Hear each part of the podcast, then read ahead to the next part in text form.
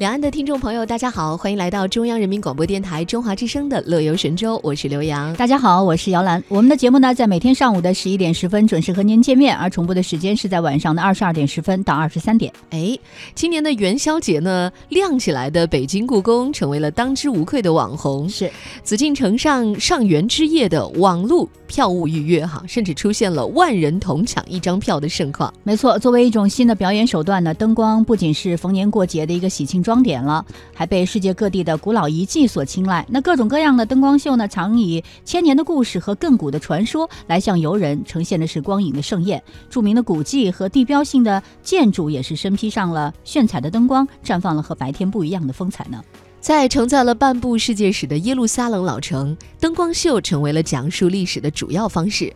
大卫塔灯光秀用高科技的光影向游人展示了一座城池数千年的历史变迁。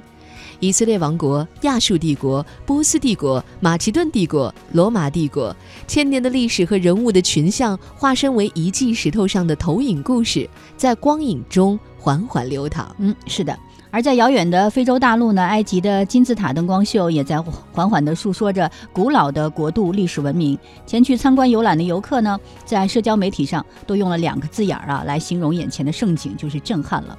露天的大广场上，观众呢在椅子上依序坐好，以狮身人面像和三座大金字塔作为背景的灯光盛宴就缓缓地拉开了序幕。由于这个灯光秀的现场呢没有中文字幕的解说词，所以呢当地的导游会特别给予华人游客纸质版的剧本来进行对照的观赏。在网友晒出的字幕的解说当中，我们也可以窥得这场灯光秀的内涵。他说：“随着时间的流逝，人类的成就会灰飞烟灭，但造就出这些古迹的精神，永远不会消失。”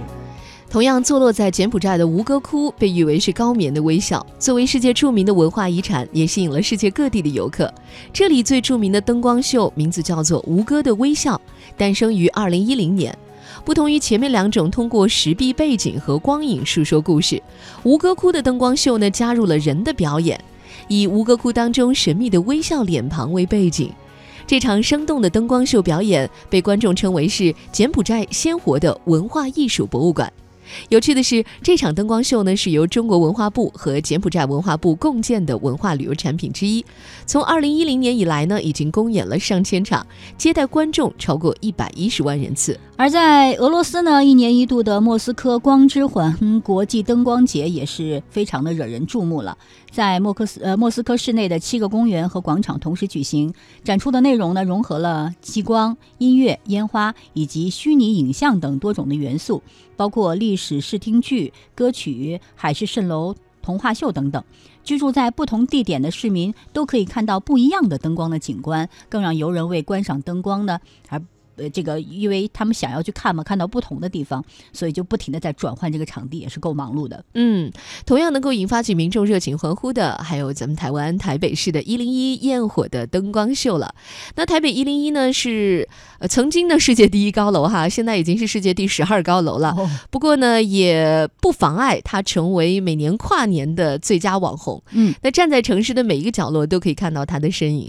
那不要说我们台湾的呃朋友们去看了，很多。大陆的朋友呢，也会跨越海峡，专门选择在跨年时候啊，来台湾看一场一零一的烟火秀，共同倒计时来守候新年的到来。当然呢，这些亮起来的古建筑已经成为了我们去当地旅游的时候不可错过的一个风景了哈。嗯，所以呢，有机会的话也可以去看一下这些亮起来的古代建筑了。那今天呢，在我们的乐游神州当中呢，也会有很多让大家的旅途能够亮起来的一些新鲜的景点会推荐给大家。嗯，先来听一首《旅行的意义》，稍后开启我们的乐游之旅吧。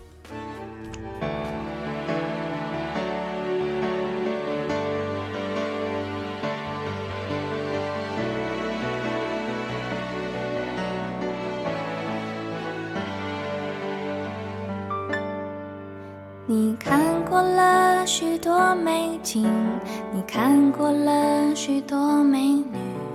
你迷失在地图上每一道短暂的光影。你品尝了夜的巴黎，你踏过下雪的北京，你收集书本里每一句你最爱的真理，却说不。